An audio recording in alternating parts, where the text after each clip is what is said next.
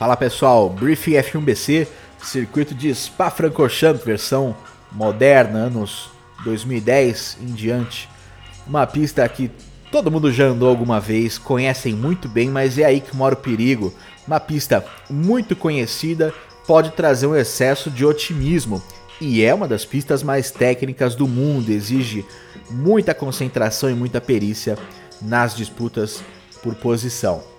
Primeira curva, claro, a freada mais forte da La Source não vem com tanta velocidade assim, porque o ponto de largada não é tão distante, mas se você perder a frenagem, assumir uma, um traçado extremo interno ali perto do guarda-reio, você não vai conseguir contornar a primeira curva sem acertar um adversário. E aí mora o perigo, você tocar o seu adversário dá prejuízo a ele, mas também a si próprio. Se você perder velocidade, o carro que está atrás de você pode acabar te atropelando. Se escapar na área de escape asfaltada, ali à direita, melhor à esquerda, né? Você pode retornar com segurança, com o carro 100% sob controle, sem tirar o espaço dos outros pilotos da pista. O Ruge é sempre aquele drama. Compensa fazer lado a lado? Aí vai de cada um, mas o fato é que, fazendo uma Ruge lado a lado, você perde velocidade tendo que tirar o pé, respeitando o espaço do adversário. Quem está atrás vai te engolir na reta seguinte. Geralmente não compensa buscar um lado a lado ali na Oruge. Você tenta fazer o traçado ideal, sem ninguém ao seu lado, subindo mais forte e ganhando velocidade na reta Camel. E a partir daí vocês vão ter uma longa reta e uma freada forte da Lecombe, curva 7, 8 e 9, precisando respeitar o espaço. Na maioria dos simuladores, essa pista traz o realismo da ondulação na parte interna dessa reta. No final da reta ali a parte direita é mais ondulado, é mais difícil você executar uma frenagem perfeita. E as zebras, elas são largas e geralmente lisas para a maioria dos carros, então muita atenção na hora de fazer um ataque numa disputa por posição. É muito comum nós vermos pilotos rodando ali nesse S na primeira volta e causando um acidente maior, então fiquem atentos.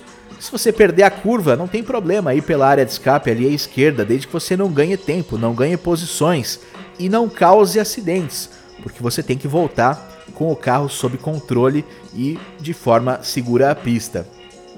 Na sequência, destaque para a curva 12 a Polron, duas tomadas rapidíssimas para a esquerda e a sequência dessa pista tem curvas de alta, ou seja, tem diferença de peso entre os carros, seja por lastro, combustível ou mesmo desgaste de pneus e setup influenciam na velocidade de entrada e saída de curva de cada carro, de cada piloto.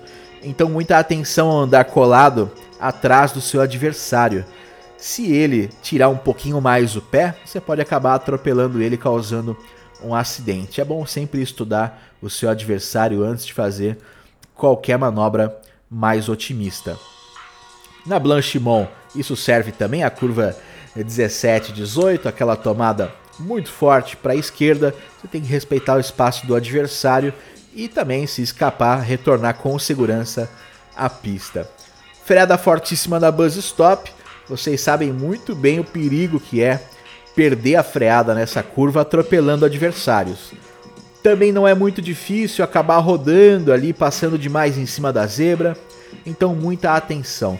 Se você vê que vai perder a chicane, ao invés de você se espremer dentro dela quase parando o carro, é mais fácil você sair já na reta principal cortando a chicane com segurança. Claro, sem ganhar tempo, sem ganhar posição, se ganhou devolve e de uma forma segura a pista. Cuidado, esse ponto em vários simuladores traz barreiras de pneus, sistemas anti-cut ou mesmo penalidades por corte de pista. Então fiquem atentos nesse ponto da pista e na hora de retornar.